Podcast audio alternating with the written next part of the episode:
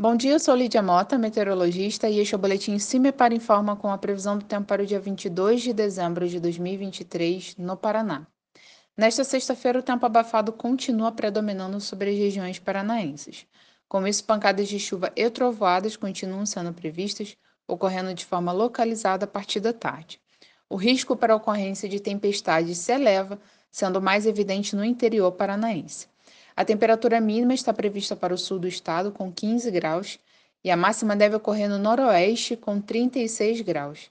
No site do CIMEPAR você encontra a previsão do tempo detalhada para cada município e região nos próximos 15 dias.